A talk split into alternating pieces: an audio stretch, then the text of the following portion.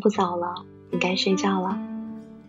你要好好的照顾自己，不然明天早上起来眼睛上两个黑眼圈可不好看。怎么睡不着吗？